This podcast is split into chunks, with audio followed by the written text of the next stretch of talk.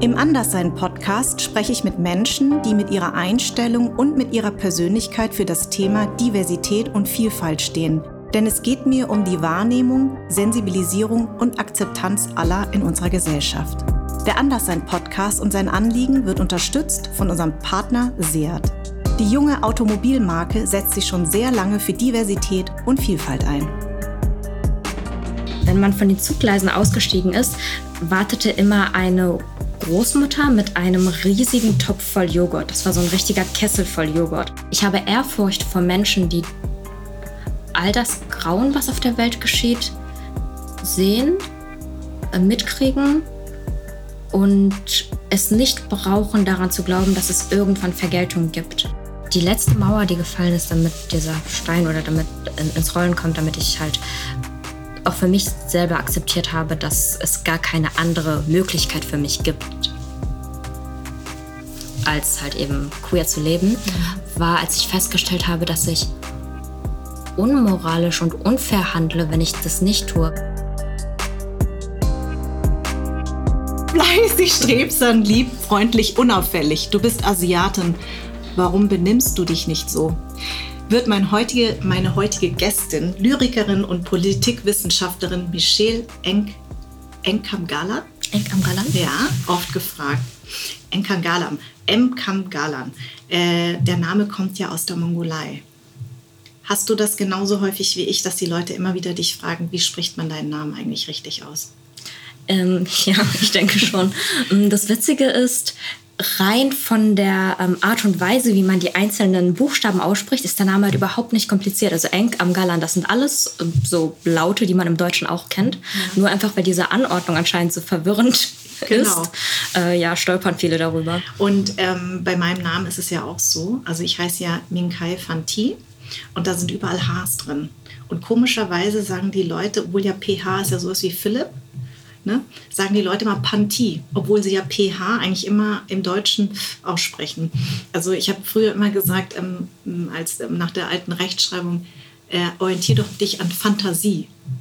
Na, wenn die immer gesagt haben, wie spricht man deinen Namen richtig aus? Aber ich bin ja auch drüber gestolpert. Ja, du bist geboren in der Mongolei und mit vier Jahren bist du nach Hannover gekommen. Mein Mann kommt nämlich äh, in der Nähe von Hannover. Also ich kenne Hannover sehr, sehr gut, äh, weil deine Mutter ein Studium anfing. Was hat sie denn gemacht? Meine Mama hat, oh, ich, ich kenne mich tatsächlich gar nicht so gut aus in ihrer Biografie. Ähm, in Deutschland war sie dann erstmal in Chemie eingeschrieben, mhm. recht lange, hat dann aber zu sozialer Arbeit gewechselt und dann ihren Abschluss darin gemacht. Ich meine aber, dass sie in der Mongolei eigentlich auch kurzzeitig in einer medizinischen Hochschule eingeschrieben war, aber es gibt ja immer Probleme mit, ähm, was dir anerkannt wird, was nicht, was du halt eben als eingewanderter Student studieren darfst oder nicht. Und sie mhm. hat halt eben genommen, was sie durfte und konnte. Und wieso Deutschland?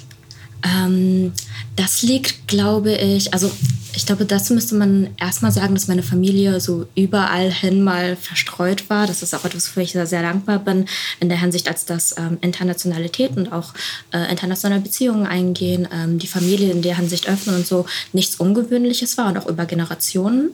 Ähm, was aber halt, glaube ich, Deutschland insbesondere attraktiv gemacht hat, waren zwei Dinge. Einmal halt die ähm, Ostverbindung von der DDR mit ehemaligen Staaten der Sowjetunion. Die Mongolei war zwar nie ähm, direkt Teil der Sowjetunion, aber wir waren halt direkt das Einflussgebiet. Also mehr als der russische Vorhof waren wir für die halt nicht. Ja. Ähm, und das Bildungssystem war halt auch sehr stark beeinflusst von Russland. Meine Mama ist auf eine russische Schu Schule gegangen und da halt Onkel und Bekannte und so von ihr ähm, dann über diese Ostverbindung in mhm. Deutschland, in Berlin angestellt waren, war das einfach naheliegend. Tatsächlich hatte ich aber auch eine Tante hier, die einen deutschen Mann geheiratet hat. Ähm, und bei denen haben wir halt die ersten Jahre gelebt.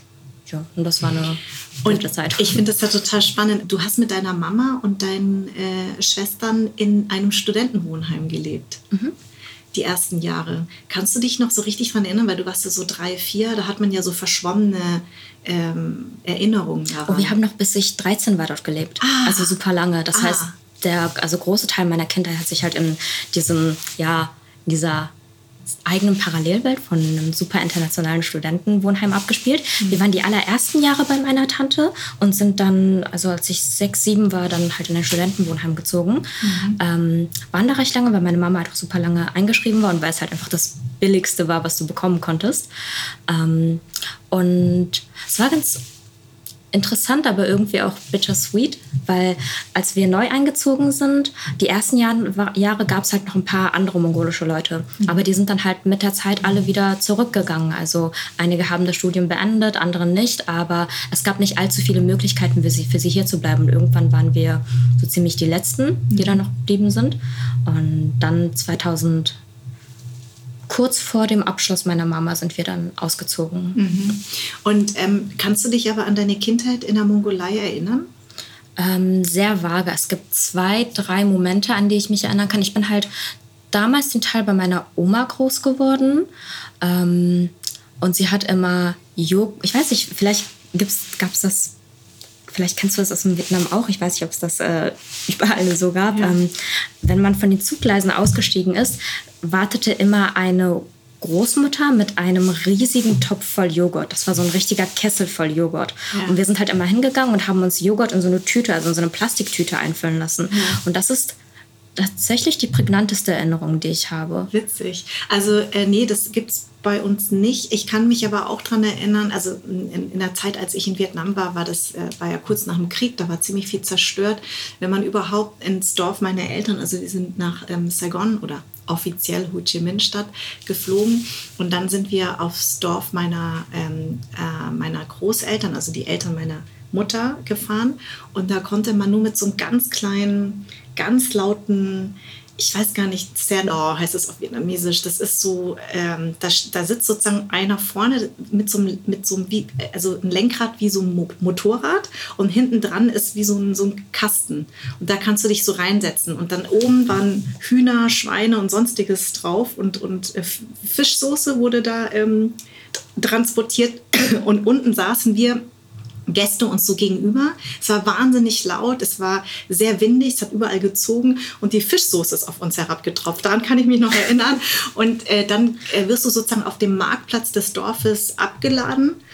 Ähm, und dann kam meine Onkel mit so einer Schubkarre, damit sie die, ähm, das Gepäck also die Koffer darauf laden. Also daran kann ich mich doch total erinnern. Und dann sind wir diesen komischen Feldweg, der also kein Weg war, zu dem Haus meiner Großeltern gegangen. Also daran kann ich mich noch erinnern. Ach, total aber, abenteuerlich. Ja, aber genau, es war sehr abenteuerlich. Ich meine, für mich, meine Mutter hat immer nur geheult, aber weil sie fand das alles ganz schrecklich und dieses Land war zerstört. Aber ich fand es natürlich wahnsinnig aufregend. Für mich war das ein Abenteuerspielplatz. Aber äh, an, an den Zügen und an den Bussen sind immer diese Verkäufer ne, mit den Mangos und äh, den Obst und Gemüse und ähm, aber dass Sachen in die Tüte, also in so eine Plastiktüte, also so wie Joghurt, dass das abgefüllt wird, daran kann ich mich auch noch erinnern. Also das ist in Vietnam auch so. Lustig, ne? Aber bei euch ist nur Joghurt? Ja, in der Mongolei gibt es so wenig ähm, Diversität an, an, an Lebensmitteln. Also gab es damals sehr, sehr wenig, ja. weil Sozialismus hat halt den äh, Import nicht unbedingt möglich gemacht, ja. aber halt auch, weil das Land so trocken und kalt ist. Also in erster Linie halt super viel Fleisch, sehr, sehr viel Viehzucht, mhm. ähm, Weizen. Aber was Gemüse und so angeht, meine Mama erzählt halt, dass sie damals nur ja, Rüben halt gekannt haben. Ja. Und wie war das? Weißt, hat sie dir mal erzählt, wie es für sie war, das erste Mal hierher zu kommen? Ähm, das ist. Welcher Monat war das? Weißt oh. du es noch? nee, nee, überhaupt nicht. Meine Mama war immer wieder mal hier. Also auch als ähm, junges Mädchen, noch so, als sie 16, 17 war, ist sie mal kurz hergekommen, aber halt nur um zu schauen und dann halt wieder zurück. Ähm, und dann ist sie halt endgültig wirklich mit mir hergekommen. Da müsste sie ja 23 gewesen sein, 24 ja. etwa. Sie hat mich so mit 20 bekommen, das kommt ungefähr hin. Ja. Ähm, aber sie war ja damals in der DDR dann, oder? Als sie ähm, immer wieder nach Deutschland kam. Genau, da kam genau. sie erstmal einmal nach Berlin. Das heißt, äh, es kann auch gut sein, dass ich in Berlin gezeugt wurde. Ich weiß es eigentlich gar nicht ja, so genau. Ja. ähm, als sie herkam, nee, darüber berichtet sie wenig. Wovon sie erzählt, ist halt, dass sie unbedingt weg wollte. Also dass das eine ganz starke Erinnerung an, ähm, auch kurz vor allem die Zeit nach meiner Geburt ist. Ich war halt ihr erstes Kind, sie war super jung und ähm, hatte jetzt auch nicht das beste Verhältnis zu ihrer Mutter oder zu anderen Familienangehörigen. Mhm. Und sie erzählt mir halt sehr, sehr oft, dass als ich geboren war, sie sich halt primär immer mit mir unterhalten hat und immer halt meinte, ja, wir schaffen das, wir kommen hier raus. So, so. Du und ich, wir, wir kriegen das gemeinsam hin und dann sind wir irgendwann in einem anderen Land und machen dann ganz tolle Dinge. Und das hat sie dann halt auch tatsächlich am Ende hinbekommen. Also es war halt für sie immer ähm, ein sehr, sehr großes Ziel, mhm. wegzukommen und auch nach Deutschland zu kommen, da sie halt auch schon angefangen hatte, die Sprache zu lernen. Ähm, ja, ich weiß halt nicht, ob ich so etwas öffentlich sagen kann, dass es kann sein, dass ich jetzt diesen Teil, den ich jetzt sagen würde, ja. äh, später ähm, cutten muss. Aber ich weiß, also die Grenzen des Legalen ja. sind ja, was Migration ähm, angeht, sehr ähm, ja, vage. Mhm.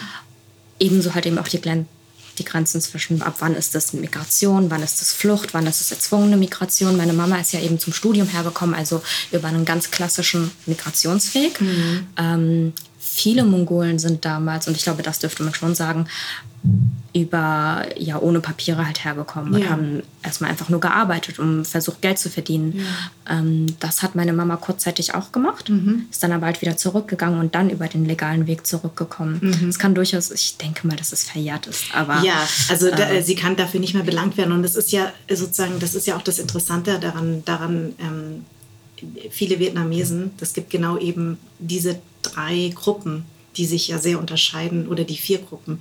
Meine Eltern sind auch über den legalen Weg nach dem Studium. Äh, es waren Südvietnamesen, es war noch vor Ende des Krieges. Die sind, haben sich einfach beworben äh, und dann sind sie nach Deutschland gegangen äh, zum Studieren. Deswegen bin ich auch in Westdeutschland groß geworden. Die meisten denken immer, ich bin entweder ein ehemaliges DDR-Kind, ähm, also ne, Vertragsarbeiter, die in die DDR gekommen sind und dann da gearbeitet haben. Ähm, oder du bist ein Boat People. Ne? Mhm. Das sind ja die, die sozusagen in den 80ern ähm, die Flucht ergriffen haben vor dem Regime und sind einfach geflohen. Und, ähm, das, das, äh, und, und heute ist es natürlich was ganz anderes. Es gibt natürlich auch diese ganzen illegalen, ähm, also es gibt ein sehr großes Human Trafficking, also die, das, äh, der Menschenhandel ist ein sehr großes Thema bei den Vietnamesen. Und ähm, ich muss das auch immer zu meiner Biografie dazu sagen, weil die meisten ähm, und für mich war das auch neu. Wir waren eine sehr kleine Gruppe von äh, Vietnamesen, die nach, ähm, die, also so wie meine Eltern, die zum Studieren nach Westdeutschland kamen. Und nach dem Mauerfall vereinte sich das dann mit den Nordvietnamesen, die Vertragsarbeiter waren. Also das sind, das sind einfach so, also so wie die Geschichte Vietnams ist, diese Wiedervereinigung zwischen Nord und Süd hat sich dann tatsächlich nach der Wende hier auch vollzogen. Also deswegen weiß ich genau, wovon, wovon du redest, weil ähm, das muss man auch immer wieder den, den, ähm, den Deutschen auch erklären, wie die Biografie sich zusammensetzt. Und ähm, ich kenne mal eine meiner besten Freunde, die sind damals auch geflohen ähm, das waren ähm, Vietnamesen, aber mit chinesischen Wurzeln. Ach, stimmt. Und äh, Vietnam hat sozusagen, nachdem sie, den, äh, nachdem sie wieder vereint waren, war es ein sehr großer Konkurrenzkampf zwischen Vietnam und China. Also die haben den Chinesen total misstraut und da gab es eine ganz große ähm, Fluchtwelle von Vietnamesen mit chinesischem Background. Und meine Freunde sind zum Beispiel auch als Boat People irgendwann dann hier gelandet und jetzt sind sie eine der erfolgreichsten Gastronomen. Also das finde ich immer eine total schöne Geschichte und ermöglichen viele Arbeitsplätze für sehr viele Menschen. Mhm. Also das ist ja auch etwas, was man immer zu diesen Fluchtgeschichten immer wieder auch erzählen soll, dass das ja, es wird ja immer so ein bisschen äh, hat ja immer was Negatives. Ne? Deswegen finde ich das ganz wichtig, dass du darüber redest, auch ähm, wie deine Mama hergekommen ist, warum.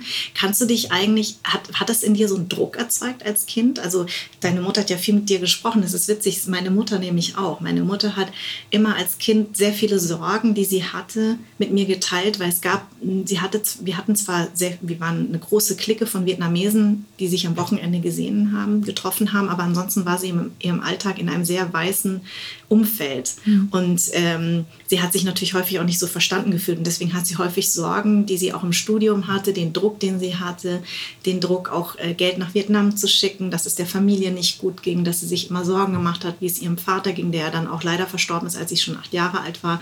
Der, der ist am gebrochenen Herzen äh, äh, gestorben, weil er war ein sehr bekannter Arzt und hat dann sozusagen den Weg, als die Kommunisten kamen, gewählt, äh, alles aufzugeben und ist in den Süden gegangen und wollte als Reisbauer leben und hat äh, sozusagen sich gegen den Willen meiner Oma, meine Oma hat immer gesagt, das ist seine Frau, ähm, lass uns die Praxis hier behalten. Auch die Kommunisten brauchen äh, Ärzte.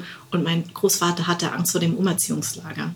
Und er hat irgendwann dann diesen Schritt total bereut, weil er die ganze Familie in totale Armut gestürzt hat. Und dann ist er daran zerbrochen. Das hat er nie überlebt. Ja? Meine Mutter hat sich immer Sorgen gemacht. Ich bin auch immer als Kind damit aufgewachsen, dass meine Mutter sozusagen diese Sorgen mit mir geteilt hat. War das bei dir auch so? Weil meine Mutter war 23, als sie mich bekommen hat. Ah, das ist ja wirklich sehr ähnlich. Es ist äh, so spannend, weil ich weiß auch, ähm, einige der Parallelen höre ich tatsächlich zum ersten Mal. Mhm. Ähm, also ich glaube, meine Mama und ich sind ein sehr eingespieltes Team. Die ihre Bachelorarbeit haben wir mehr oder weniger zusammen verfasst und ich war ja halt auch schon recht alt. Also als sie dann halt ihr Studium beendet hat, war ich 16 und das ist dann eines der Sachen, die glaube ich so ein ganz großes gemeinsames Projekt waren für uns. Mm, was Sorgen angeht, äh, da ist sie, glaube ich, eine sehr interessante Person. Meine Mama ist ja alleinerziehend. Mhm. Ähm, wir hatten immer, also immer wieder mal verschiedene Vaterfiguren, aber trotzdem war sie auch in diesen Beziehungen immer die Versorgerin eigentlich. Du bist mit 14 konvertiert. Mhm. Mongolen sind Buddhisten? Ja, also buddhistisch-schamanistisch geprägt. Der Kommunismus oder der Sozialismus hat aber halt eben halt auch viel äh, einfach ja, Atheismus reingebracht. Aber ich glaube, dass der Schamanismus wieder neu entdeckt wird, weil das schon etwas was sehr verwurzelt ist. Der wurde ja, glaube ich, über Tibet. Mhm ähm, tatsächlich über private Beziehungen und äh, auf eine ganz friedliche Art und Weise dann rübergebracht. Mhm. Und dann, und, äh, und ach so, und ja, erzähl mal, wie, wie kam dann dieser Einfluss zum, zum Islam und die, das Konvertieren?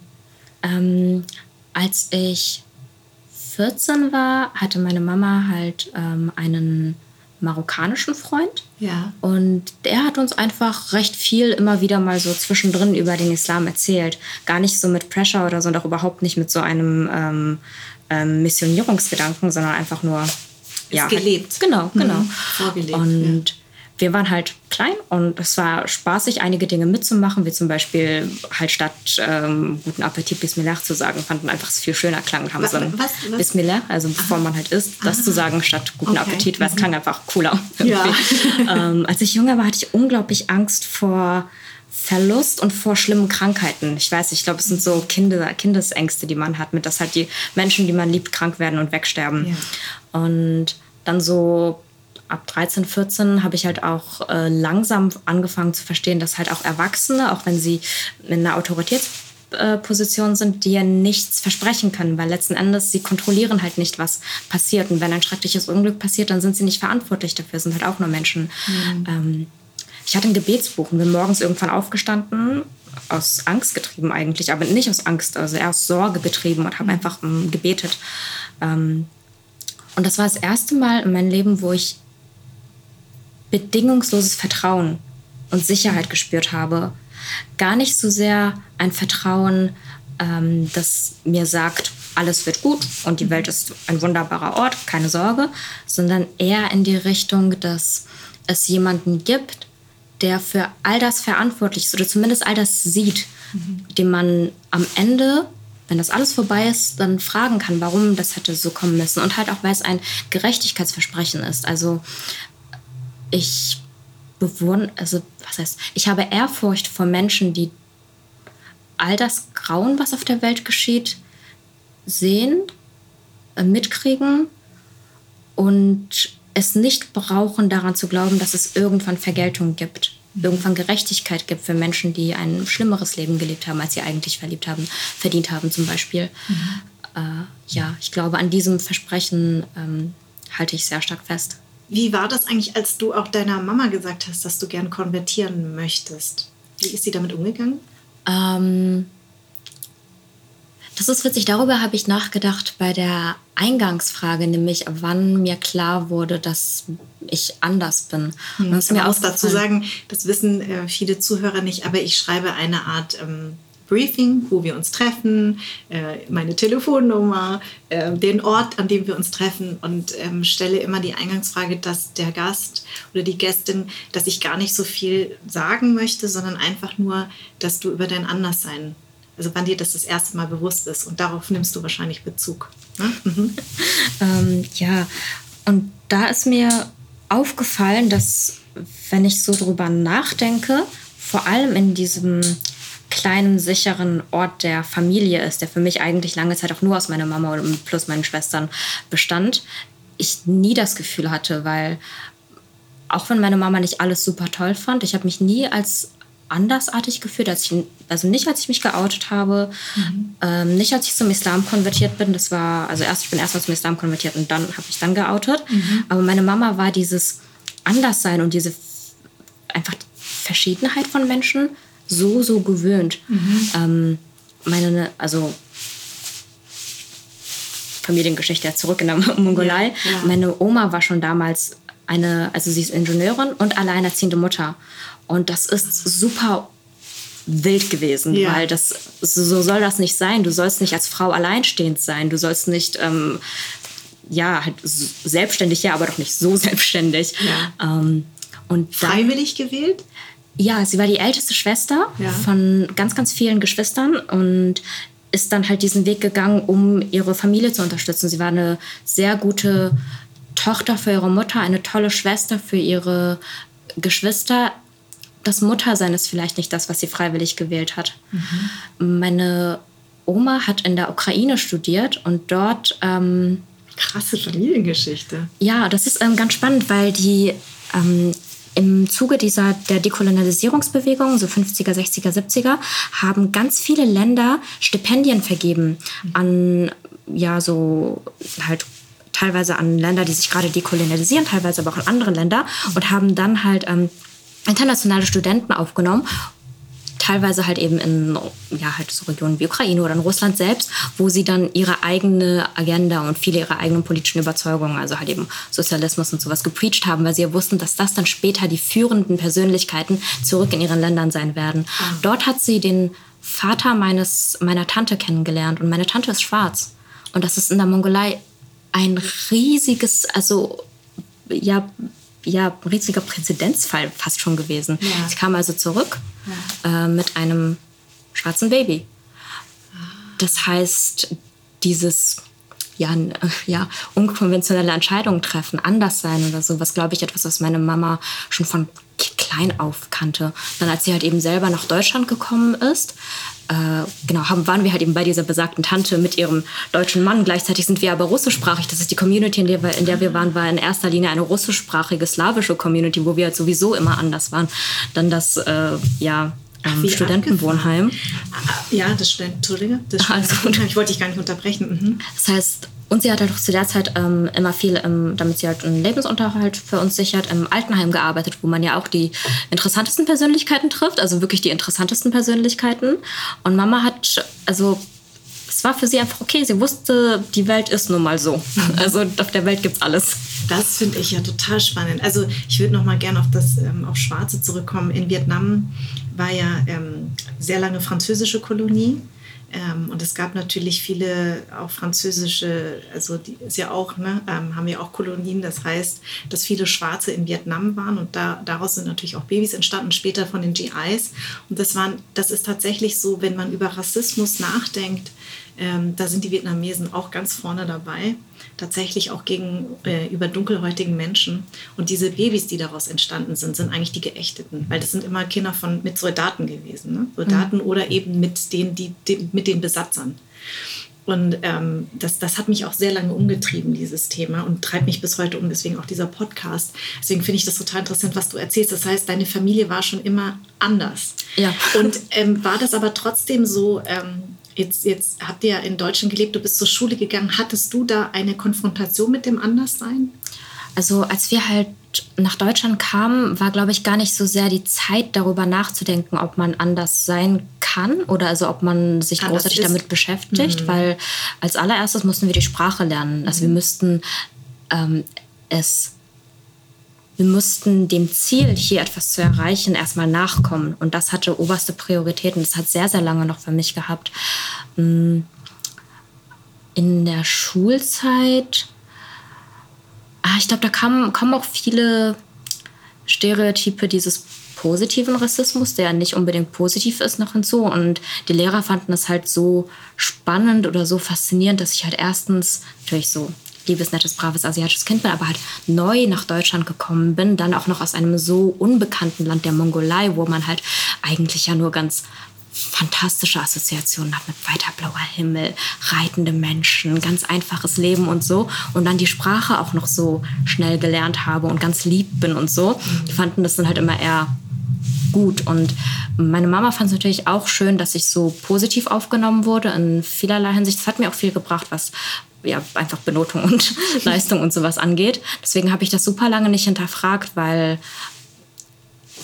es war gar nicht so sehr, weil ähm, ich es als Lob empfand, sondern weil ich es so schön fand, dass meine Mama stolz sein konnte. Ja, ja. Und ähm, weil der Satz, der Eingangssatz, den, den ich vorgelesen habe, fleißig, strebsam, lieb, freundlich, unauffällig. Du bist Asiatin, warum benimmst du dich nicht? Warum benimmst du dich nicht so? Wann kam das, dass du dich nicht so benimmst? Mit deinem Outing, mit dem, dass du zum Islam konvertiert bist, dass du sozusagen angefangen hast, da das zu brechen? Oder Weißt du, also mhm. weil diesen Satz kenne ich auch im Übrigen und ähm, ich habe damals irgendwann sehr spät erst dagegen rebelliert. Also ich war auch immer lieb und brav und unauffällig und genau, ich kann mich mit diesem Satz total identifizieren, weil man das gerne über Asiaten, Asiatinnen sagt.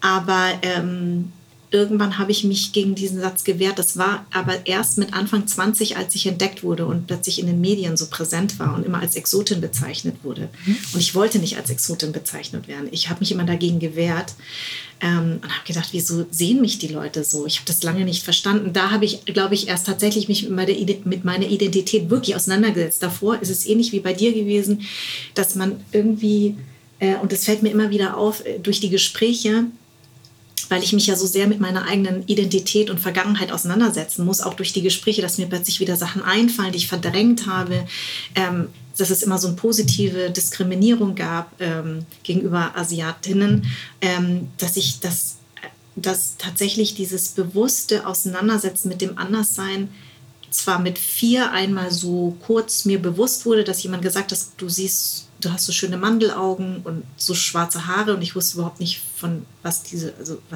was, meint denn diese Frau?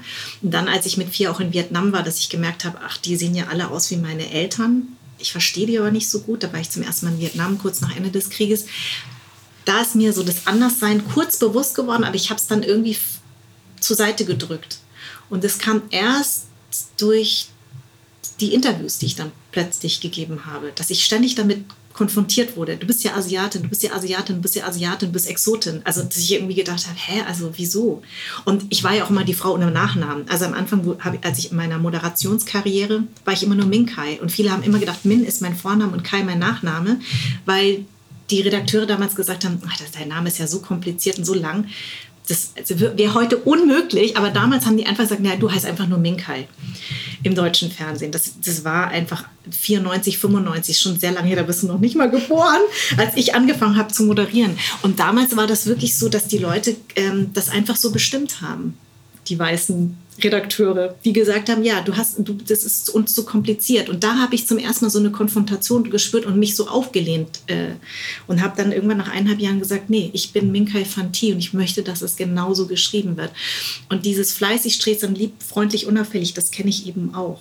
Also wann war deine Rebellion gegen diese Sätze? Mhm, ich glaube, was ich da ganz. Adjektiv ist es ja. Mhm. Ich glaube, was ich da ganz spannend finde, weil das, glaube ich, auch etwas ist, was in einigen Diskursen vielleicht nicht ganz so viel Raum findet, ist, dass es ja ganz, es ist halt auf dieser, dass das zwar ein ganz klassisches Stereotyp ist, aber es darunter halt noch viele andere gibt, die teilweise so widersprüchlich sind. Und Wie zum Beispiel, man, was meinst du? Also zum Beispiel auch das, das von sehr sexuellen Asiatinnen. Ja. Von, also ich habe ganz oft gehört, sowas wie, aber eher so aus so einem ja, internalisierten Rassismus und Schutzgedanken mit, wenn du diesen roten Lippenstift trägst, dann siehst du aus wie eine mhm. Mhm. meist südasiatisches Land, mhm. Schlampe. Mhm. Äh, sowas. Dann wiederum gab es aber halt in so mongolischen Kreisen oder vor allem im ähm, Gespräch mit weißen Menschen, die Berührung mit Mongolen hatten, die hatten ein ganz anderes Bild von mongolischen Leuten als von anderen Asiaten, weil sie waren halt immer so, ihr habt doch die total wilden Frauen eure Frauen sind doch wie Pferde, so, die sind total wild, die sind, kann man doch kaum bändigen. Und das ist eigentlich ein sehr typisches, äh, aber so ein, so ein Underground-Stereotyp irgendwie, was nur in bestimmten Kreisen bekannt ist über mongolische Frauen. Mhm. Und da ich halt eben vor allem mit diesen sehr rebellierenden Frauenfiguren äh, groß geworden bin, also nicht nur meine Mama, sondern halt auch ihr gesamtes Umfeld, fand ich es immer parad war ich erstmal ein bisschen verwirrt von diesem, ja, ihr seid doch lieb, brav und strebt sein, weil das war nicht das, was ich kennengelernt habe. So. was dir vorgelebt wurde ja, von all den Frauen ja, in meiner genau. Familie. Ich hatte halt eher immer das, den Eindruck, dass ich halt so als aus, also aus meiner Persönlichkeit heraus immer recht ruhig war und so und halt eher das einzige Kind war, das in diesen, ja, sehr, zwischen diesen sehr starken, starken Frauen ja. so ein bisschen ruhiger und ja. Schüchterner und so ist. Ähm, aufgelehnt dagegen. Ich glaube, aufgefallen, dass dieses, diese Vorstellung von lieb, brav und sich auch immer anpassend nicht einhergeht mit anderen Teilen meiner Persönlichkeit, war wahrscheinlich am stärksten halt, als ich mich geoutet habe, beziehungsweise als ich dann so eine Phase habe, wo ich das auch sehr, sehr stark gelebt hatte. Also ich hatte kurze Haare und ähm, habe, glaube ich, auch sehr stark ähm, so toxisch männliche Verhaltenszüge für eine Zeit übernommen. Ich, ich hoffe glücklicherweise Stück für Stück ist wieder abgelegt. Mhm. Aber das war, glaube ich, etwas, wo, weil das so, so sichtbar war, wo man gesagt hat, okay, du bist so, weil man entsprach halt erstens nicht mehr dem optisch, diesem Bild von äh, begehrbare, liebe, freundliche Asiatin mit langen Haaren, ähm, die ich jetzt glücklicherweise auch wieder habe. Ähm, auch eine Art und Weise, sich zu kleiden in gewisser Weise, hat, glaube ich, da auch mit reingespielt. Und dann halt natürlich die sexuelle Orientierung, weil man es, glaube ich, einfach nicht erwartet, weil mhm. so, ja. Und ist dir das schwer gefallen? Dich zu, äh, als du dich geoutet hast? Deiner äh, Mutter gegenüber wahrscheinlich nicht, oder? Weil deine Mutter eben so ist, wie sie ist. Also ich meine, ich verstehe das jetzt langsam, dass, dass du, glaube ich, gar nicht so Ressentiments äh, zu Hause erfahren hast, weil die einfach ein sehr offener Mensch sowieso ist, weil ihre Familiengeschichte so ist. Also ich habe schon lange damit gehadert. Also ich habe mich geoutet vor ein paar Jahren eigentlich, da weiß ich 22 oder so war. Mhm. Sehr viel später, als ich als für mich selbst eigentlich klar war, meine Mama weiß, dass es normal ist inzwischen und sie sagt auch immer wieder, dass sie im Grunde eigentlich nur, weil es ihre Kinder halt glücklich sind. Ich glaube, das, was halt, ähm, worunter Eltern leiden, ist ein zweierlei. Einerseits möchten sie halt einfach nicht, dass ihre Kinder es schwerer haben, als es eigentlich sein müsste. Und das ist, glaube ich, einfach eine große Sorge, weil, ja, weil halt, ich denke halt, dass es, man sich damit einfach nur das Leben schwerer macht, einerseits. Und das andere ist halt, ich verstehe es schon, wenn man einfach eine Vorstellung von einem Leben für ein Kind hatte. Mit, man möchte auf eine Hochzeit gehen, man möchte einen netten Partner oder eine Partnerin kennenlernen, man möchte, man möchte Schwieger, äh, man möchte Enkelkinder und sowas. Mhm. Und das sind dann, glaube ich, Dinge, an denen man auf einmal zweifelt und sich unsicher ist. Aber ich glaube, meine Mama hat das ganz gut verkraftet. Und es ist ja alles möglich. Genau, Alles, was genau. du aufzählst, kann, genau. kann er ja trotzdem. Mich würde noch eine Sache interessieren. Jetzt würden ähm, oberflächliche Menschen oder Menschen, die nicht so ein Wissen haben über den Islam, ja sagen, geht das dann überhaupt? Geht es einher, dass man Muslima ist, Praktizierende und queer? Funktioniert das miteinander? Wenn man keine Ahnung hat von dieser Religion und immer sagt, das ist ja ne, besonders ähm, homophob, diese, mhm. ähm, diese Religion. Ah, das ist tatsächlich ein äh, schwieriges, also ein schwieriges Thema. Mm, ich kann mich selber nicht gut genug aus. Es gibt unterschiedliche Meinungen, es unterschiedliche Quellen werden zitiert. Ich habe, glaube ich, bis jetzt nur meinen ganz persönlichen eigenen Frieden damit gefunden. Ich glaube, dass es mir viel leichter fiel, einfach weil ich das Glück in gewisser Weise hatte, eben konvertiert zu sein und den kulturellen Druck von nicht so sehr zu spüren, weil. Weil es nichts mit deiner Kultur erstmal zu tun hat. Genau, also weil ich halt keine Tanten und Onkels und Großmütter habe, die deswegen halt sagen, nein, du bist halt jetzt kein. Nicht. Ja. Genau. Das, das stimmt. Und es ist ja, wie, wie so häufig ist es ja leider immer das, so wie man es interpretiert und lebt, dass das manchmal in falsche Richtungen führt. Also ich, ich kenne mich leider im Koran gar nicht aus, aber ich weiß nicht, ob das da jemals drin steht. Aber es ist ja immer das, was man daraus, was der Mensch daraus macht. Und das ist ja leider mit allen Religionen mhm. so. Ne? Ähm, also, ja. Also, ähm, ich glaube, mein, der, der quasi die letzte Mauer, die gefallen ist, damit dieser Stein oder damit ins Rollen kommt, damit ich halt auch für mich selber akzeptiert habe, dass es gar keine andere Möglichkeit für mich gibt, als halt eben queer zu leben, mhm. war, als ich festgestellt habe, dass ich unmoralisch und unfair handle, wenn ich das nicht tue. Weil ich habe halt eben probiert, eine Beziehung mit einem äh, mit einer cis-männlichen Person einzugehen. Mhm. Und ich habe diesen Menschen so sehr gemocht. Also wirklich, es war ein wunderbarer Mensch. Und am Ende habe ich diesen Menschen trotzdem belogen. Mhm. Und ich so, das wollte ich nicht im Namen meiner Religion tun. Ja. Das, nee, damit könnte ich, glaube ich, nicht leben. Ja, das ist, das ist schön. Das, ähm, und da würde ich, das würde ich sofort unter, unterschreiben, äh, egal welcher äh, Religion. Also sich selber zu belügen und den anderen, das ist eigentlich das Allerschlimmste, was man machen kann. Du hast ja, oder du studierst Politikwissenschaften. Ich fand es total interessant. Äh, und zwar hast du mal dein Fokus war mal die Weltraumpolitik. Was ist denn das bitte? Also Globalgeschichte habe ich noch gesagt, verstehe ich, aber Weltraumpolitik? Warum? Ähm, also eigentlich nach dem Abi wollte ich erstmal Physik studieren, habe es auch gemacht, habe festgestellt, es ist Physik? Oh mhm. Gott, so eine bist du. Oh mein Gott, also Physik war für mich äh, äh, äh, rot. Hä? Fragezeichen. Ich finde es auch immer noch so faszinierend, das ist doch noch eines der Ziele, die ich habe. Ich will mir noch mal beweisen, dass ich dieses Studium eigentlich schaffen würde. Aber damals habe ich, kam ich mit dem Druck nicht klar, dass mir halt das BAföG gestrichen werden könnte, wenn ich länger brauchen würde. Mhm. Weltraumpolitik ist ein ganz neues Feld der Politik, weil mm, also der Weltraum ist im Grunde seit seiner Entdeckung in gewisser Weise politisiert und leider auch militarisiert, weil halt eben einerseits, also klar, einerseits sind zivile, ähm, ist zivile Infrastruktur von Weltraum bzw. Satellitenleistungen abhängig. Deswegen ist ja auch so ein großer Streit darum, wer wie viele Satelliten hochschicken kann. Mhm. Und deswegen liegt da auch so viel Geld im Weltraum, weil halt eben immer mehr große Konzerne wie halt Amazon, Netflix und so, die Interesse daran haben, ihre Bandbreite zu vergrößern, Satelliten hochschicken. Mhm. Einerseits das. Und dann gibt es aber halt die Militär- und noch ein paar andere zivile Komponenten. Aber dann gibt es halt diese militärische Komponente, nämlich dass sehr vieles von der erdbasierten militärischen Infrastruktur abhängig ist von Daten, die aus dem Weltraum kommen.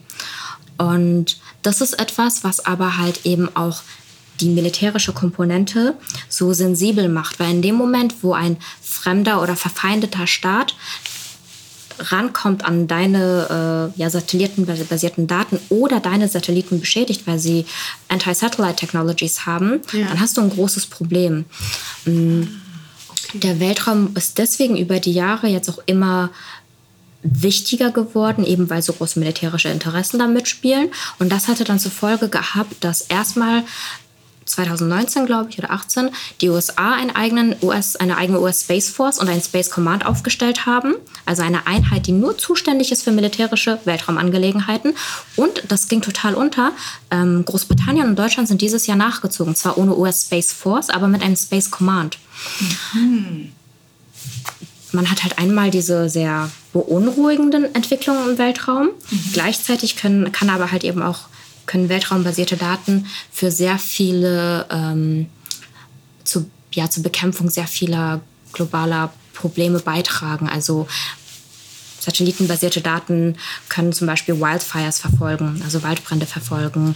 Es gibt ein Unternehmen, das gemeinsam mit der Regierung in Myanmar, glaube ich, nee, nicht, nee, mit einer NGO in Myanmar, Myanmar hm, Fluchtrouten und Human Trafficking und sowas über Karten versucht darzustellen, besser aufzuspüren. Es ist super wichtig für, also es ist, die Daten werden teilweise genutzt, um ähm, Herdern in ähm, Uganda war das Beispiel, glaube ich. ich. erinnere mich nicht mehr genau, ja. über eine App zu sagen, ähm, wo halt, wo sie halt jetzt am besten anbauen können, weil es ja über den Klimawandel, durch den Klimawandel die eigentlichen ähm, Signale, auf die sich viele Herder verlassen haben, sich verändert haben, weswegen halt eben neue Informationen rangezogen werden müssen. Und all dieses Potenzial, das im Weltraum liegt, muss aber halt geschützt werden. Also es müssen, es müssen internationale rechtliche Rahmenbedingungen gegeben sein, damit halt eben auch ja die die, die Schwächsten davon noch profitieren. Mhm. Und damit es halt nicht einfach nur vereingenommen wird von ja, militärischen Interessen und von schnellere Netze für Netflix. Aha, okay, ach, das ist ja interessant. Das heißt, was das ähm, studierst du gerade? Nee, nee, das ist einfach nur etwas, womit jetzt studiere ich ja War and Conflict Studies Ja. und das, darüber habe ich meine Bachelorarbeit geschrieben Ah, okay. und dann noch so privat ein bisschen was gemacht. Ah, verstehe. Ach toll. Und dann ist ja eigentlich, ich habe ja an, eingangs gesagt, du bist Lyrikerin. Ähm, ich habe dich tatsächlich auch entdeckt darüber, weil ähm, über dich berichtet wurde. Ähm, du hast äh, 2020 ein Gedichtband ähm, rausgegeben, Es brüllt durch die Atmosphäre. Ein Gedichtband, was du eigentlich eher über die Verarbeitung deiner Trennung geschrieben hast und sagst, hast mir dann geschrieben, dass du eigentlich jetzt ähm, dich nicht mehr so sehr damit identifizieren kannst, zum Glück. Das fand ich einen interessanten Satz, weil du dich weiterentwickelt hast. Ja. Was willst du, was, was meinst du denn damit? Ähm, vieles. Einerseits identifiziere ich mich halt glücklicherweise nicht mehr mit der Trennung und auch nicht mit dieser vorangegangenen Beziehung. Darüber bin ich recht froh. Dann aber auch ähm, habe ich das, glaube ich, zu einem Zeitpunkt geschrieben, wo ich auch auf so einer sozialpolitischen Art und Weise über Leid um mich herum viel berichtet habe. Aber es war noch nicht allzu konkret wie das, worüber ich jetzt schreiben würde. Mir war noch nicht ganz klar, wem ich wirklich eine Stimme geben möchte oder welche spezifischen Problematiken ich thematisieren möchte, sondern es war einfach eher so ein Weltschmerz, den ich daran verarbeitet habe. Was man, was man ja ganz typisch irgendwie so ähm, gerade in der Pubertät und zum Erwachsenenwerden ja auch mit sich rumträgt. Ne? Ähm, ja, genau. Das wollte ich nur dazu sagen. Mhm. Ich stimme total zu. Also genau so war das, glaube ich, auch. Und inzwischen ähm, habe ich halt zwei unterschiedliche Projekte, an denen ich arbeite oder ähm, habe festgestellt, dass meine Interessen sich, glaube ich, besser getrennt te- ähm, ja, angehen lassen.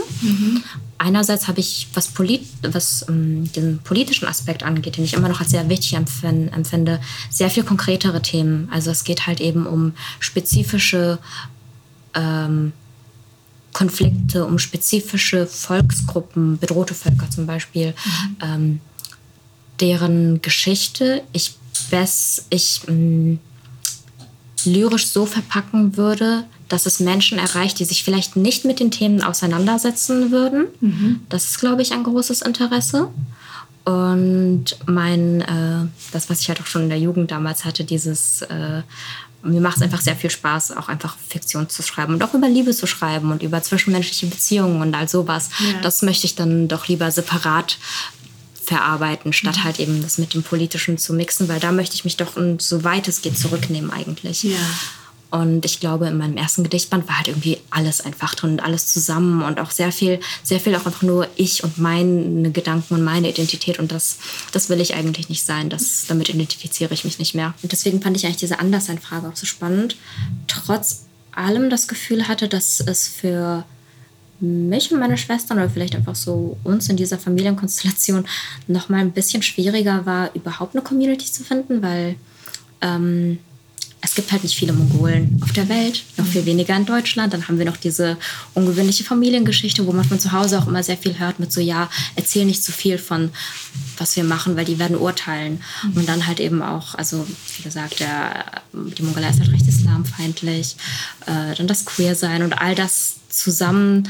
mh, ich hatte auch lange das Gefühl, dass ich mit viele dieser Diaspora-Erfahrungen einfach nicht so teile wie die meisten, weil ich später hergekommen bin, weil ich aus einem anderen Land komme und diese Sprache nicht verstehe, weil ich anders groß geworden bin und sowas.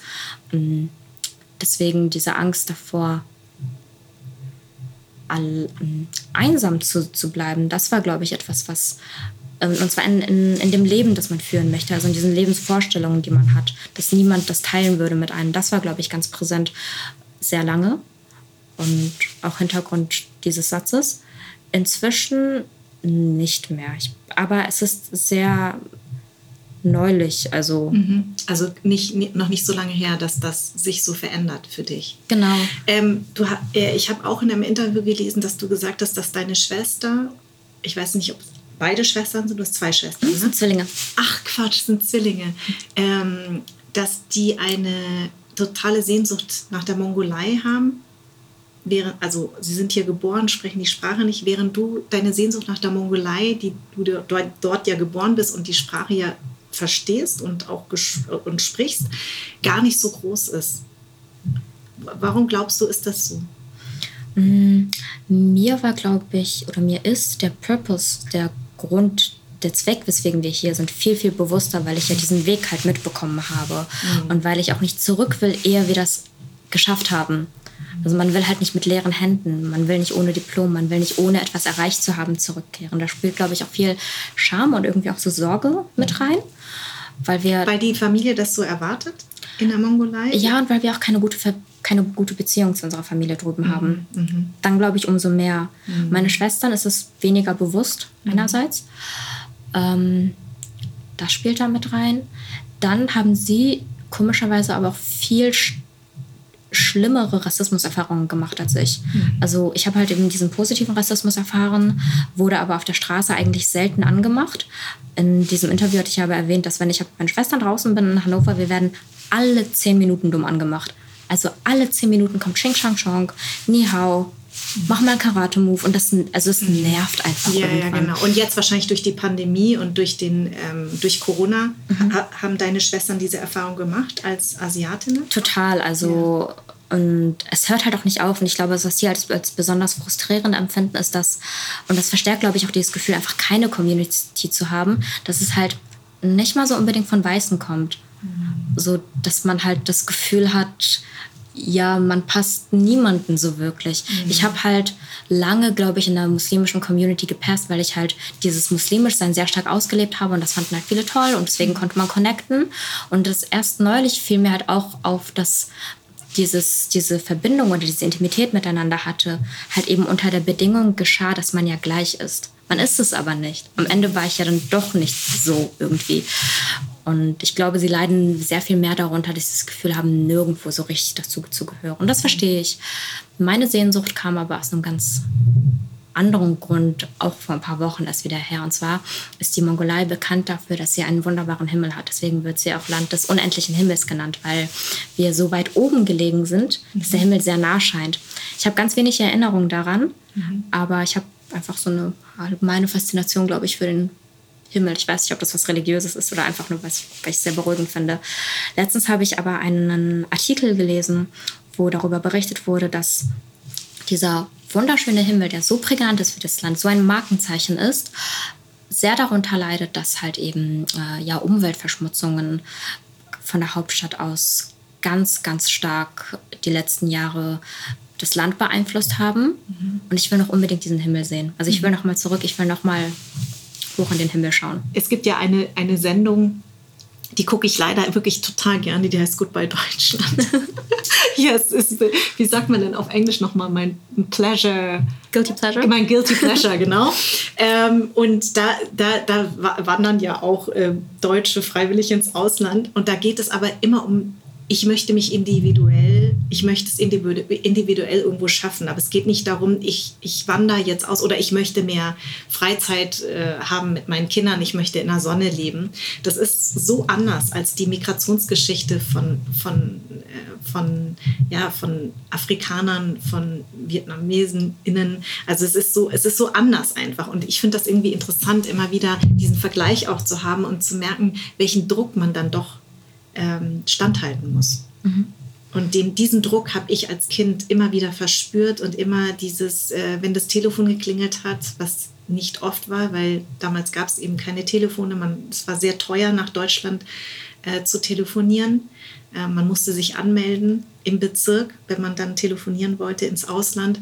Dann war das meistens immer ein Anruf, weil jemand gestorben ist oder weil jemand krank wurde man sich die Kranken ähm, das, äh, das Geld nicht leisten konnte für den Arzt. Das heißt, das war immer eigentlich immer der, wenn, wenn wirklich nachts, meistens um vier, fünf Uhr morgens, ne, wegen der Zeitverschiebung, das Telefon klingelte, war das immer ein schlechtes Zeichen. Und äh, so bin ich eigentlich groß geworden. Kam denn bei euch eigentlich auch das Thema dann auf oder die Frage auf, ob man die nahe Familie dann alle einfach hierher holt? Ja, also das gab, ähm, also viele meiner, äh, meine Eltern haben ja sehr viele Geschwister und die sind auch überall verstreut, in Kanada, in Amerika, in Australien. Ähm, ich habe einen einzigen Onkel, der hier in Deutschland lebt und das war eine, und meine Tante hat eine Zeit lang hier gelebt, als wir ein Restaurant hatten. Da hat meine Mutter sie dann aus Australien geholt mit ihrer Tochter. Äh, meine Cousine ist dann hier zur Schule gegangen, hat dann Abitur gemacht und ist dann hat einen amerikanischen Mann kennengelernt, ist nach Amerika gegangen. Meine Tante ist ihr gefolgt. Aber ähm, es gab natürlich immer wieder die Überlegung, die Geschwister zu holen. Aber meine Eltern waren sich immer bewusst, wie hart das Leben hier ist. Also wie schwer. Also ist, das Geld liegt ja nicht auf der Straße, das denken die Vietnamesen in Vietnam. Aber das ist auch das falsche Bild, was Vietgeos, also man mhm. nennt die Vietnamesen, die im Ausland leben, Vietgeo, häufig auch den Verwandten äh, ein falsches Bild davon mhm. zeigen. Ne? Die wollen zeigen, ich habe es geschafft und fotografieren sich dann vor zum Beispiel so Zigarettenstangen. Das ist total bescheuert, aber Zigaretten war damals immer so ein Zeichen von Wohlstand. Oder vor dem Auto oder vor dem fetten Fernseher. Aber was, was man dafür leisten musste, um sich das überhaupt zu leisten, wie viele Jobs man teilweise, ne, also da, teilweise haben Vietnamesen zwei, drei Jobs, um sich das zu leisten, das haben sie ihren Verwandten vorenthalten. Und ähm, meine Eltern wussten immer, wie hart das Leben hier ist. Und deswegen waren meine Eltern anders als andere Witgeos immer ehrlich zu ihren Geschwistern und haben gesagt, baut lieber dieses Land hier auf, wir unterstützen euch, hm, aber euch rauszureißen aus der Umgebung, äh, aus der gewohnten Umgebung, dann ging es ja auch darum, wer versorgt die Großeltern. Das ist ja auch nochmal ein, ein großes Thema. Es gibt ja kein Altersheim. Bei uns werden ja Verwandte, ähnlich denke ich mal wie in der Mongolei, von der Familie gepflegt. Und äh, deswegen gab es immer so dieses, ähm, diese Abwägungen. Und ich habe jetzt eine Cousine, auf die ich sehr, sehr stolz bin, weil ich die kenne, seitdem sie ganz klein ist. Die ist jetzt hierher gekommen. Ähm, und studiert hier und schreibt einfach nur wahnsinns gute Noten, ist total selbstständig, ist nach Magdeburg erst gekommen. Da habe ich mir natürlich ein bisschen Gedanken und Sorgen gemacht, weil man ja immer als ähm, POC natürlich immer ein, ein, ja, sich Sorgen macht, wie geht es ihr im, im Ostteil von Deutschland? Äh, wird sie da viel Rassismus erfahren oder geht es ihr da gut? Sie ist aber gut aufgenommen worden und ähm, hat ihr Studium mit, mit 1a jetzt äh, durchgezogen und hat jetzt eine Arbeitsstelle in Berlin. Also ich bin total stolz auf sie. Aber sie war schon immer eine Cousine, die ihre Mutter ist eben auch immer anders. Die war eben nicht so diese traditionell vietnamesische Frau, sondern sehr modern, sehr modernen Ansatz. Ich habe über die auch einen Film gemacht, in meinem Dokumentarfilm damals. Ähm, äh, habe ich, hab, ist sie meine Protagonistin, weil ich meine Tante schon immer total fortschrittlich fand. Ähm, sie ist aber eine angeheiratete Tante und so ist ihre Tochter eben. Die ist wahnsinnig selbstbewusst und das, ich bin total stolz auf sie, wie sie das so meistert. Also die ist wirklich besser als, weiß ich nicht, die ist wirklich, die hat jetzt ein WG-Zimmer gefunden. Ich habe noch gesagt, ah, Kreuzberg-Friedrichshain wird schwer, ein Zimmer da zu finden, hat sie innerhalb von drei Tagen gefunden. Also die ist einfach so Wahnsinn, ja. Die ist auch gut vernetzt und schlau und hat sich da äh, durchgekämpft. Also, aber wir haben immer immer abgewogen und immer gesagt, ähm, vielleicht geht es euch in Vietnam besser, weil dieses Land ja gerade im, mhm. im, Aufbau ist und meiner Familie es verhältnismäßig gut ging. Auch durch uns natürlich. Mhm. Wie hast du den Aufbau miterlebt? Weil das finden, also, mhm. oder wie bewertest du das von der Ferne. Das finde ich super spannend, weil in Asien tut sich ja unglaublich viel, ja. auch sehr viel angeleitet durch chinesische Investitionen, ja. aber auch durch deren ähm, ja, bilateralen Handelsbeziehungen untereinander, also in so regionalen, regionalen Verbindungen. Mhm. Und ich fand es super spannend, es ähm, einmal von halt Bekannten in der Mongolei zu hören, wie sehr sich das Land verändert hat und in einiger Hinsicht dann doch nicht. Ja. Gleichzeitig finde ich aber auch es spannend und so vergle vergleichend halt zu ähm, betrachten mit Ländern, die ja sehr, sehr viel Aufmerksamkeit vom Westen bekommen, wie zum Beispiel Korea. Genau. Was ja, also damals, als meine Mama halt noch da gelebt hat und so. Ach, die nach, hat in Korea auch gelebt? Nee, nee, als, äh, also, als sie noch in der Mongolei gelebt hatte. Ähm, und auch noch das, was meine äh, Oma uns erzählt, es war ja ein sehr, sehr armes Land, sehr, sehr lange. Ja. Und ist halt eine unglaubliche ja. wirtschaftliche treibende Kraft jetzt in der gesamten Region geworden, was ja, ja sehr interessant ist. Aber es ist ja kein Einzelfall. Es gibt ja, ja viele solcher Geschichten ja, im asiatischen Raum. Also äh, gerade Südkorea, ich habe eine enge südkoreanische Freundin, deswegen kriege ich das mit, wie fortschrittlich die auch sind. Also viel fortschrittlicher als hier äh, in Deutschland. Also äh, gerade was das Digitale anbelangt. Also da, gut, da sind wir eh, das haben wir leider in der Pandemie jetzt eh erfahren, äh, dass wir da wirklich Schlusslicht sind, was.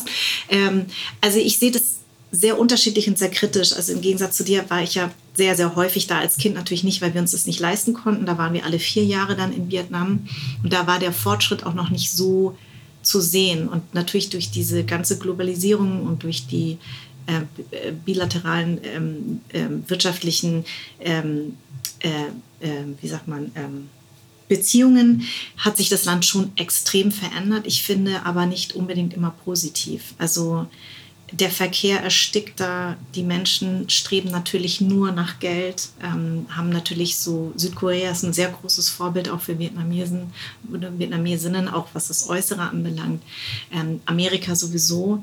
Und es äh, geht wirklich nur noch um, wie verdiene ich am besten ganz schnell Geld und werde reich. Und das ist natürlich, ich, ich sage immer, man muss vorsichtig sein aus ähm, einer Deutsch-Vietnamesin, aus der Sicht einer Deutsch-Vietnamesin, weil ich natürlich ähm, im Westen im Wohlstand aufgewachsen bin und kann es ja nicht meinen Verwandten verdenken, wenn sie auch Wohlstand, nach Wohlstand streben. Aber die Vietnamesen, Vietnamesinnen waren schon immer in allem wahnsinnig schnell, egal was sie gemacht haben. Sie haben, äh, sind sehr leidensfähig, sie haben ja diesen Krieg einfach gewonnen mit den einfachsten Mitteln und haben dieses Land aufgebaut in, in, einem, in einer Geschwindigkeit.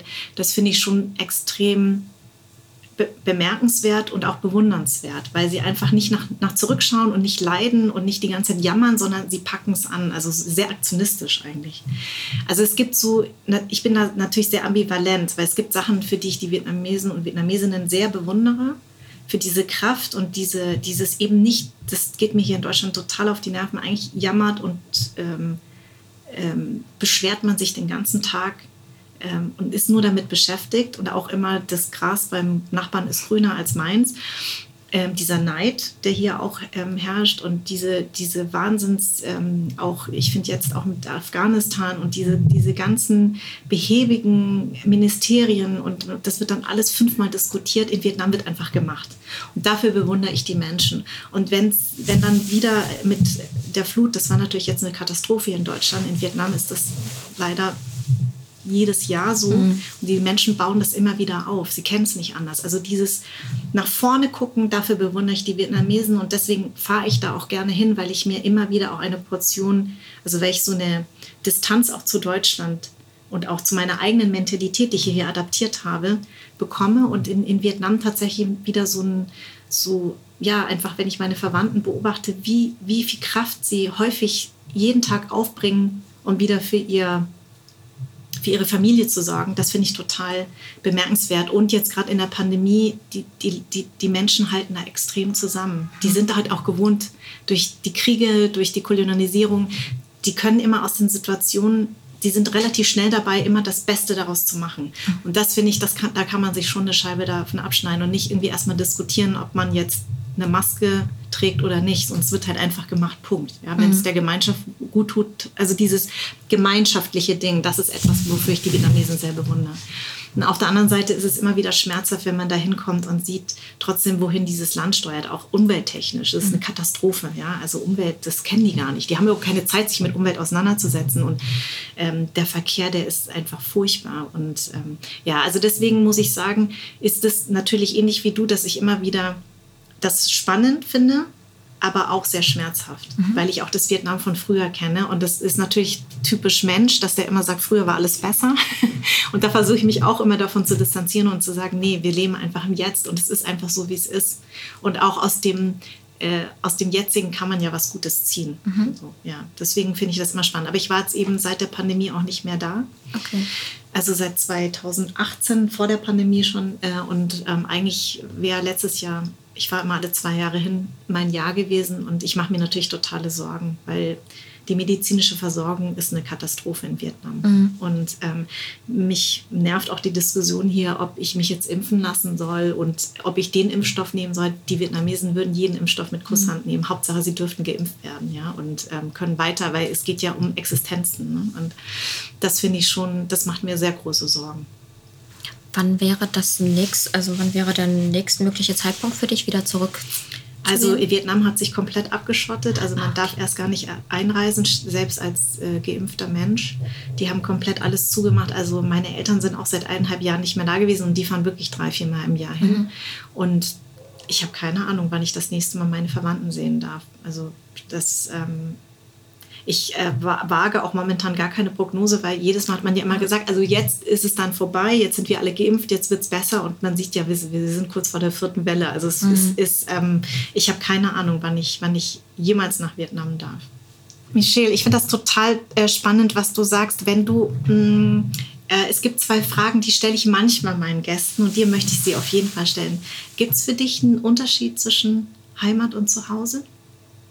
Ähm,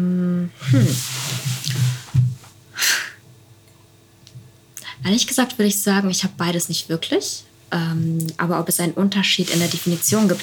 Heimat ist ein schwieriger Begriff. Er ist politisch aufgeladen. Er schließt aus. Mhm. Gerade in Deutschland mit dem Heimatministerium und mit der Art und Weise, wie einige Parteien sehr auf, ja, ähm, mit ja, diesem Begriff umgehen. Umgehen. Hadere ich mit dem Begriff. Mhm. Zuhause ist etwas Persönlicheres. Es ist ein Gefühl, es ist wandelbar. Es kann sich, du kannst überall zu Hause sein, aber irgendwie auch nirgendwo. Du kannst in diesem Abschnitt deines Lebens sich hier eher zu Hause fühlen, im anderen woanders. Mm. Ich fand das, was du vorhin gesagt hast, das spannend, nämlich, dass dir die Rückreisen nach Vietnam auch manchmal helfen, dich von diesem Deutschsein abzugrenzen. Mhm.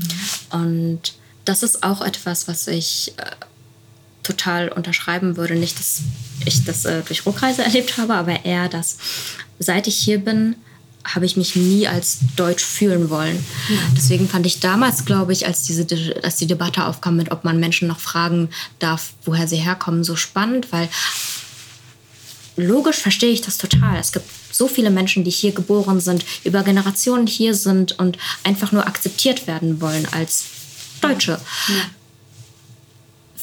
Ich selbst, aus meiner ganz persönlichen Perspektive, die überhaupt nicht ähm, ja, repräsentativ ist für wie viele andere Menschen denken, würde mich niemals als Deutsche bezeichnen. Also weil das ist nichts, womit ich mich identifiziere, weil es so ein Kampf ist, in dieses Land anzukommen, also in dieses Land herzukommen, so ein Kampf ist, an diesen Pass zu kommen. Und aber auch, weil wir von zu Hause aus, und da bin ich eigentlich sehr, sehr stolz drauf und bin ich meiner Mama sehr dankbar dafür, nie mit einem Unterlegenheitsgefühl gegenüber deutscher oder westlicher Kultur groß geworden sind. Eher das Gegenteil. Es war immer so ein, willst du wirklich für die Deutschen sein? Mhm. Willst du wieso ein Kind groß werden, so ja, unerzogen, frech, ohne Manieren oder sowas. Deswegen war ich immer, bis, bin ich bis heute eigentlich immer noch, also nee, eigentlich so, deutsch möchte ich im besten Fall nicht sein. Leider sind wir aber so selten zurück in der Mongolei, dass ich es auch nicht wage zu behaupten, dass ich großartig Verbindungen dazu habe. Also ich finde das aber interessant, weil das wäre nämlich meine nächste Frage gewesen, ob du mit der Woher kommst du Frage etwas ähm, anfangen kannst, weil ich habe ein Zitat von dir, da sagst du aus, auch, dass deine Hoffnung ist, dass wir eines Tages akzeptiert und willkommen genug sind, um unsere Identität nicht mehr als Last und nicht mehr als Ausgrenzung zu empfinden. Das war ja auch ein bisschen auf diese Frage der Identität und woher kommst du. Und ich glaube, das hat auch was mit Generation zu tun, weil ähm, viele in deiner Generation, die ich auch als Gast oder Gästin hatte, sagen genau dasselbe wie du. Und ich finde, es ist hoffnungsvoll, ähm, zu sagen, ich finde, dass ich das nicht mehr brauche. Also ich fühle mich aber auch nicht beleidigt, wenn mich das jemand fragt, während für mich das ein total großes Thema war. Ich wollte hier an, angenommen werden, ich wollte hier akzeptiert werden, ich wollte meine Identität haben. Ich habe auch durch den Podcast, durch die vielen Gespräche viel drüber nachgedacht. Und ich glaube, es hat viel mit einer Generation zu tun, also Gen Generation. Und deswegen stimmt mich das irgendwie hoffnungsfroh, dass ich sage, die jüngere Generation, das ist gar nicht mehr deren Thema und Issue. Deswegen habe ich diese Eingangsfrage, woher kommst du, die in der ersten Staffel sehr präsent war, irgendwann auch weggelassen. Und ich frage sie nur noch ganz selten, äh, stelle ich das meinem Gast oder meiner Gästin, je nachdem, wie die Biografie ist. Und ähm, ich finde deine Antwort ähm, spannend. Was ich, glaube ich, so schön an dieser Entwicklung finde, ist, dass es dass dahinter auch ein, so würde ich hoffen, global historisches Bewusstsein steht, nämlich dass es so wichtig ist, Dinge und Kultur zu erhalten, weil was ich über den, das Studium die letzten Jahre sehr stark verinnerlicht habe, ist, dass keine Kultur, keine Sprache, kein Volk eines natürlichen Todes ausstirbt oder wegstirbt. Es ist immer ein gewaltvoller, hegemonialer Prozess. Mal ist er subtil, mal ganz explizit gewaltvoll, aber es ist nicht etwas, was einfach so passiert, weil Menschen, Menschen sich ihren Umgebung, ihrer Umgebung anpassen. Und ich habe sehr lang, selber auch sehr, sehr lange geglaubt. Wir sind hergekommen, Deutsch ist die Sprache, die hier gespro gesprochen wurde und Englisch ist die Zweitsprache, die man lernt. Und wenn man Glück hat, dann halt irgendwie noch Französisch und Spanisch dazu. Es ist aber keine Selbstverständlichkeit. Es ist eigentlich eine Schande, dass es nicht genug Angebot gibt für andere Sprachen, dass Menschen nicht die Möglichkeit haben, etwas, was ihre, ihr eigen ist, weiter auszuleben und zu kultivieren. Mhm. Und was, also wovor ich also sehr große Angst ist vielleicht nicht, aber etwas, wo, mir, wo ich mit großer Furcht auf das Ankommen warte, ist halt eben, dass bestimmte Kulturen und Sprachen mit der Zeit einfach aussterben, weil nach einem darwinistischen, sozial-darwinistischen Prinzip andere sich als stärker erwiesen haben. Und so sollte das nicht sein. Deswegen hoffe ich, dass dahinter auch so ein Bewusstsein für ja, den Wert oder den Wert der Erhaltung dahinter steht. Schönes Schlusswort. Vielen Dank, Michelle, dass du mein Gast warst. Mich auch sehr gefreut. Anderssein ist eine Produktion von Farn und Pracht Company. Idee und Konzept von Minkai Fanti, Redaktion Anja Prinz und ich. Das On-Air-Design ist von Tro, Musik Perry von den Beethovens, Ton und Schnitt Philipp Zimmermann und Anja Prinz. Und mein Dank geht an Seat, die Amano Group und an alle, die diesen Podcast unterstützen.